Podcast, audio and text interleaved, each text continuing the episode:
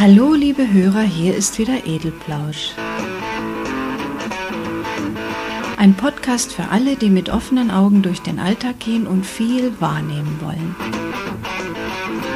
Johanna stellt Fragen, sich selbst und anderen, zu allem, was uns Tag für Tag auffällt, nicht auffällt, aber vielleicht auffallen sollte.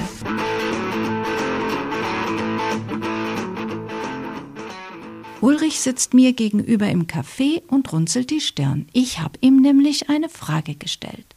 Und scheinbar hat er Probleme mit der Antwort. Sigi kommt auch gut gelaunt um die Ecke, bestellt sich einen Cappuccino und lässt sich nieder an unserem Tisch.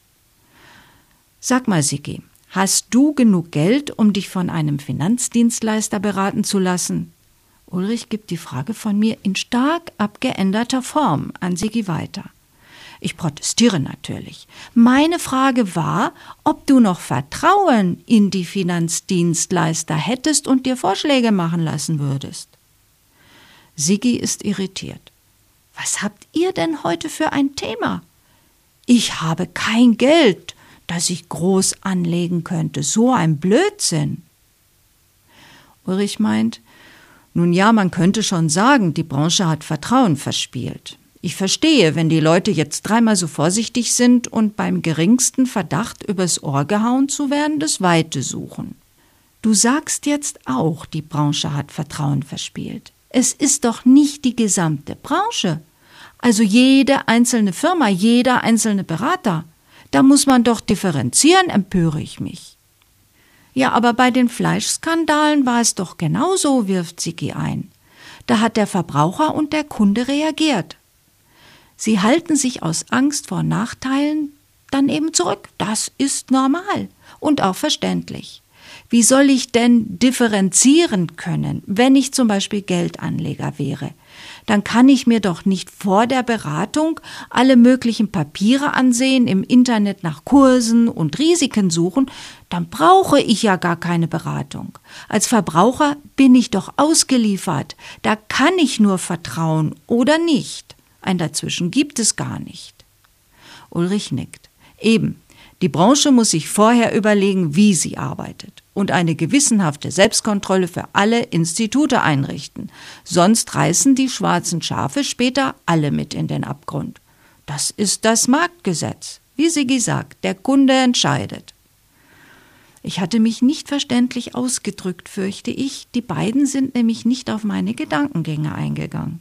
Naja, das können Sie ja auch nicht, wenn ich sie Ihnen nicht mitteile. Mein Gedanke ging in Richtung Vorurteil, versuche ich es nochmal. Vorsicht ist klar, das habe ich jetzt nicht gemeint. Eigentlich hätte ich ja fragen müssen, ob du die Finanzdienstleister und die Finanzberater alle für Gangster hältst, Ulrich. Er lacht. Ja, dann wären alle, die uns etwas verkaufen wollen, Gangster, Johanna. Auch ich wäre dann ein Gangster, denn ich muss unseren Kunden auch etwas verkaufen. Das wird von der Geschäftsführung erwartet und dafür werde ich ja auch bezahlt. Aber diese Geldberater und auch die Versicherungsvertreter versuchen uns etwas aufzuschwatzen, weil sie hohe Provisionen dafür kassieren, meckert Siggi. Nein, Siggi, das sind keine hohen Provisionen. Die sind prozentual, je nachdem, was Sie abschließen, kläre ich Sie auf. Zumindest weiß ich das von Versicherungsvertretern. Die bekommen ein Fixum und den Rest müssen sie sich über die Provisionen verdienen. Ja, da siehst du es doch, triumphiert sie. Dann müssen die ja viel Provisionen machen, sonst können die doch von ihrem Einkommen gar nicht leben. Jetzt mischt sich Ulrich wieder ein. Das heißt aber noch lange nicht, dass sie dich betrügen wollen. Wenn das so wäre, könnten sie maximal ein halbes Jahr damit überleben. Es spricht sich herum. Und es kommen haufenweise Reklamationen und Beschwerden. Damit sind die weg vom Fenster. Also so einfach läuft das mit dem Betrügen nicht. Auch nicht bei den Finanzdienstleistern. Aber die Mitarbeiter von diesen Firmen, die werden doch unter Druck gesetzt von ihren Arbeitgebern. Sie müssen dies oder jenes Anlagemodell verstärkt anbieten und verkaufen. Sage ich jetzt auch mal wieder etwas. Es gibt doch viele Bankberater zum Beispiel, die sich darüber beklagen, den Kunden Bankinteressen gerecht beraten zu müssen und nicht nach den Bedürfnissen des Kunden. Genau, stimmt Sigi mir zu. Trotz der Krise heißt es, das sogenannte Monster marschiert weiter. Also die Anlageberater, ob Bank oder freiberufliche Mitarbeiter von diesen Finanzfirmen, machen dasselbe wie vorher. Sie verkaufen für Kunden riskante Modelle, die ihnen persönlich viel Geld einbringen. Vorurteile, schimpft Ulrich. Ihr beide habt erhebliche Vorurteile. Wenn es keinen Bedarf nach Finanzberatung gäbe, würden auch keine Mitarbeiter ausschwärmen und ihre Dienste anbieten. Das ist kein Selbstzweck der Branche. Und die ist irgendwann entstanden. Und hat sich eine goldene Nase verdient mit der Unwissenheit und dem blinden Vertrauen der Menschen, fällt Siggi ihm ins Wort. Sie ist entstanden, fährt Ulrich ungerührt fort, weil die Leute mehr aus ihrem ersparten Geld machen wollten. Also auf Deutsch. Zuerst war der Wunsch nach mehr Geld oder der Absicherung bei den Menschen und dann entwickelte sich ein Geschäftszweig daraus. Alles völlig normal und legal. Wenn dann ein Paar sich für allmächtig hielten und glaubten, jedes Risiko eingehen zu können, hat man nicht das Recht, jetzt jeden Einzelnen aus dieser Branche im Vorfeld zu verurteilen. An dem Wort bleibe ich hängen. Verurteilen, vorverurteilen. Diese Vorurteile oder Vorverurteilungen sind bei uns ja auch sehr beliebt, werfe ich ein. Du meinst jetzt aber nicht die Vorsicht der Verbraucher nach einem Skandal? fragt mich Siggi mit hochgezogenen Augenbrauen. Nein, nein, beeile ich mich zu versichern. Ich meine diese Art, jemanden wegen seines Berufs, der Zugehörigkeit zu einer bestimmten Gruppe oder ähnlich so ganz ohne jegliche Kenntnisse des Menschen, seines Lebenslaufs und so weiter zu verurteilen und in eine bestimmte Kiste zu stecken. Also, der macht dies oder das und der geht da und dorthin, also ist er so fertig aus. Ja, oder noch schlimmer meint Sigi dazu, diese Schuldzuweisung. Man sagt, der gehört auch zu der Gruppe, die dies oder jenes zu verantworten haben, also ist er auch schuld. Er persönlich und wird ausgegrenzt gemieden oder gar beleidigt und angegriffen. Warum muss ich da an Hexenverbrennung denken, frage ich so. Ulrich zeigt mir einen Vogel. Johanna, rutsch nicht wieder in deine typischen Extreme rein. Niemand will Finanzdienstleister verbrennen. Ach, ich glaube, da gibt es schon einige, auf jeden Fall einige der Geschädigten, verteidige ich mich. Die Idee von Johanna ist doch gar nicht so daneben, ergreift Sigi meine Partei. Ich habe da nämlich erst ein Buch gelesen. Als Hexenverbrennungen schon fast nicht mehr vorgekommen sind, gab es vereinzelt immer noch Gegenden, in denen das Volk wegen miserabler Ernten oder anderer Ereignisse, die Leib und Leben bedrohten, Schuldige in den angeblichen Hexen gefunden haben. Das ist ja so leicht, gehe ich darauf ein. Man entkommt der Ohnmacht, dem Gefühl der Hilflosigkeit gegenüber nicht zu beeinflussenden Katastrophen, indem man schleunigst einen Schuldigen findet und die ganze Wut und Rache und vor allem die Wiederherstellung des angenehmen Zustandes durch dessen Bestrafung erreicht. Der Mensch scheint so veranlagt zu sein. Finanzberater sind keine Hexenmeister und die Krise war kein Naturereignis, sondern hat sich aufgrund von Nachfrage und Angebot über Jahrzehnte entwickelt. Und das, man muss es sagen, aufgrund von Geldgier und weil es möglich war. Also jetzt kommt nicht daher und schreit nach dem Scheiterhaufen. Ulrich wirkt genervt. Ja, das tun wir ja nicht. Wir reden ja über die Vorurteile, die es auch in anderen Bereichen gibt. Und die, die haben den Scheiterhaufen schon längst errichtet, sage ich dazu. Es ist auch eine typische Art, mit Menschen umzugehen, nämlich sie erst gar nicht richtig kennenzulernen, sondern sofort alle über einen Kamm zu scheren, fängt Siki wieder an. Denk nur daran, alle ALG-2-Empfänger sind faul, das wird ja jetzt auch gerade wieder so fest behauptet. Es ist auch eine Form von Manipulation, Vorurteile aus dem Boden zu stampfen. Menschen werden in den Augen anderer wertloser oder gar gefährlich gemacht. So erfahren sie keine Unterstützung durch die Menge und Masse und den Rest der Bevölkerung und man kann mit ihnen machen, was man will. Sie sogar umbringen, ergänzt sie leiser. Gut, Siggi, ich weiß, wie mitfühlend und sozial engagiert du bist, erwidert Ulrich, aber lass mich doch mal noch eines sagen. Einer Vorverurteilung geht immer etwas voraus, eine Erfahrung, auch wenn es nur vom Hörensagen ist. Es wird etwas bekannt, da reagiert der Mensch wegen der Eigensicherung eben mit Vorsicht. So ist das nun mal. Und ich denke, Johanna, wie du so gerne sagst, es ist genetisch. Hm? Gut, mag sein. Aber es ist auch genetisch, Menschen beurteilen zu können, zum Beispiel nach dem Gefühl, der Körpersprache und so weiter. Manchmal macht Ulrich mich schon etwas ärgerlich. Vorverurteilungen lassen diese Fähigkeit außer Acht. Und was Sigi da gesagt hat, kann ich nur unterstreichen. Es ist oft im Sinne unserer Staatslenker, wenn das Volk so manche Vorurteile pflegt. Davon kann man dann bei den nächsten Wahlen profitieren. Nein, wir lassen die Politik außen vor, sagt Ulrich bestimmt. Gut, dann die Medien, die pflegen Vorurteile auch sehr gerne, oft auch als Lobbyisten der Politik. Schluss, hör jetzt auf, wiederholt Ulrich. Gut, lass uns aber bei dieser Abqualifizierung von Menschen mal bleiben. Es ist so typisch bei uns, wie Sigi schon gesagt hat.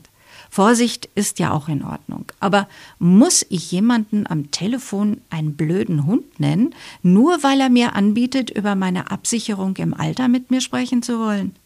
Natürlich ist das sein Job. Natürlich will er damit Geld verdienen. Deshalb ist er aber immer noch ein Mensch, der meinen Respekt verdient. Er hat mir ja nichts getan. Ich kann ja höflich Nein, danke sagen. Wen meinst du denn da? fragt Sigi neugierig. Ein Hörer arbeitet in der Finanzbranche und ist enttäuscht, wie er von manchen Kunden jetzt nach der Krise behandelt wird. Aber das muss doch die gesamte Branche inzwischen ertragen, meint Ulrich dazu. Ich will jetzt nicht sagen Selbstschuld, auf keinen Fall. Aber bei einem Beruf, der mich in den privaten Bereich von Menschen bringt, ist das Risiko da, gelegentlich als belästigend empfunden zu werden. Ein Verkäufer muss aktiv werden, wenn er zum Ziel kommen will. Und eine ablehnende Haltung muss man dann einfach aushalten können. Nicht jeder ist hellauf begeistert, wenn der Versicherungsvertreter zum Beispiel anruft oder gar vor der Tür steht. Aber wenn die Leute gleich beleidigend werden, überlegt sie, schießen sie klar über das Ziel hinaus. Ein Vertreter oder Berater, der macht doch auch nur seine Arbeit. Und ob er ein Betrüger ist, das muss sich erst noch herausstellen. Im Übrigen ist der Außendienst ohnehin eine furchtbare Quälerei. Und Johanna, du weißt doch auch selbst, wie das mit der Kundenakquisition ist. Man bietet mit seinen Leistungen auch immer ein Stück von sich selbst an, und die Art und Weise, wie man das macht, ist ein Teil von einem selbst. Und das tut dann manchmal ganz schön weh, wenn jemand dankend und auch noch brüsk ablehnt. Ja, Leute, wieso sucht ihr euch denn nicht andere Jobs aus? Ulrich grinst. Wer frei sein will, seine Zeit selbst einteilen möchte, so viel oder so wenig arbeiten möchte, wie seinen Bedürfnissen entspricht, will sagen, wie es ihm finanziell reicht, tja, der muss auch das Unangenehme hinnehmen können. Ja, das tun wir ja alle auch. Jetzt ärgert er mich schon wieder. Ich kann nur nicht verstehen, wenn Menschen unfreundlich, ignorant oder von oben herab auf die Dienstleistungsanbieter reagieren. Das kommt nämlich so an.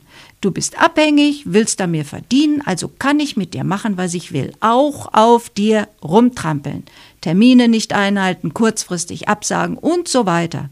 Dich also rumtanzen lassen.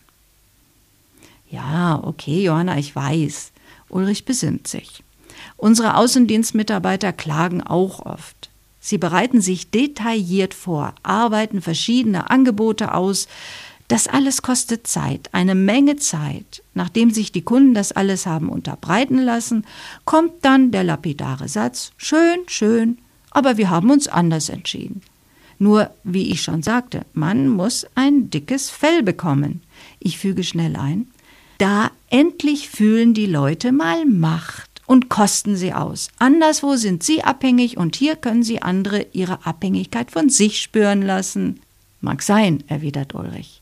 Aber die Deutschen sind auch bekannt für ihre eher unfreundliche Art. Im Übrigen kursiert in einschlägigen Kreisen der Finanzberatung derzeit das Thema Honorarberatung kontra Provision.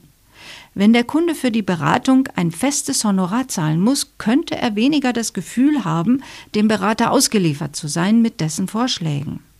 Ja, davon habe ich auch gelesen, sage ich schnell. Aber mir scheint, es geht den Leuten nicht so sehr darum, wie das heißt, was sie zahlen sollen, sondern überhaupt, dass sie zahlen sollen. Für eine Beratung etwas berappen. Das passt denen nicht. Die bekommen doch mein Geld, denkt sich da jeder, mit dem sie arbeiten können oder es bei einer Bank abliefern, wofür sie wiederum bezahlt werden und so weiter. Erst müsste in den Köpfen, finde ich, mal durchsickern, dass Dienstleistung nun mal auch etwas kostet und das auch darf. Und dann, die Dienstleister sind keine Fußmatten, sondern arbeitende Menschen, die ihren Lebensunterhalt genauso verdienen müssen wie jeder andere auch. Klar, ein Honorar würde bedeuten, es ist ein fester Preis für die Beratung und was der Berater dann letztendlich verkauft, bringt ihm nicht noch irgendetwas Zusätzliches. Könnte vielleicht wieder Vertrauen schaffen, füge ich hinzu. Ulrich denkt nach und meint dann, bis das kommen könnte, dauert sowieso noch. Außerdem haben sich schon viele öffentlich dazu geäußert und wollen es lieber den Beratern freigestellt lassen. Am besten wäre eine genaue Beratungsdokumentation, die auch offenlegt, was der Berater wofür bekommt. Naja, unsere Außendienstler haben ein eigenes Motto entwickelt bei Affronts oder besonders unfreundlichen Menschen noch freundlicher werden, noch höflicher, alles abprallen lassen. Oft irritiert das so, dass die Leute plötzlich auftauen. Aber aber das kann man doch nicht aushalten, Sicki ist aufgebracht. Wenn mich jemand anmacht, weil er mich in einen Topf mit anderen steckt, in den ich nicht reingehöre, kann ich doch nicht höflicher werden und praktisch damit sagen, vielen Dank, Sie haben recht. Auch ich halte die Vermeidung von Eskalation für richtiger. Jeder Kunde ist wichtig, Sigi.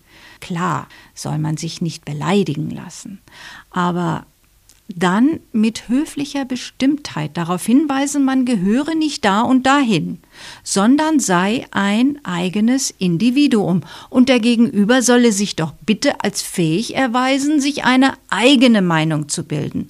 Die vorgefertigte XY-Meinung ist natürlich bequemer und schafft auch noch ein Machtgefühl. Und zwar in dem Sinne, ich habe eine Überzeugung, die du erstmal kippen musst um überhaupt zum Erfolg zu kommen.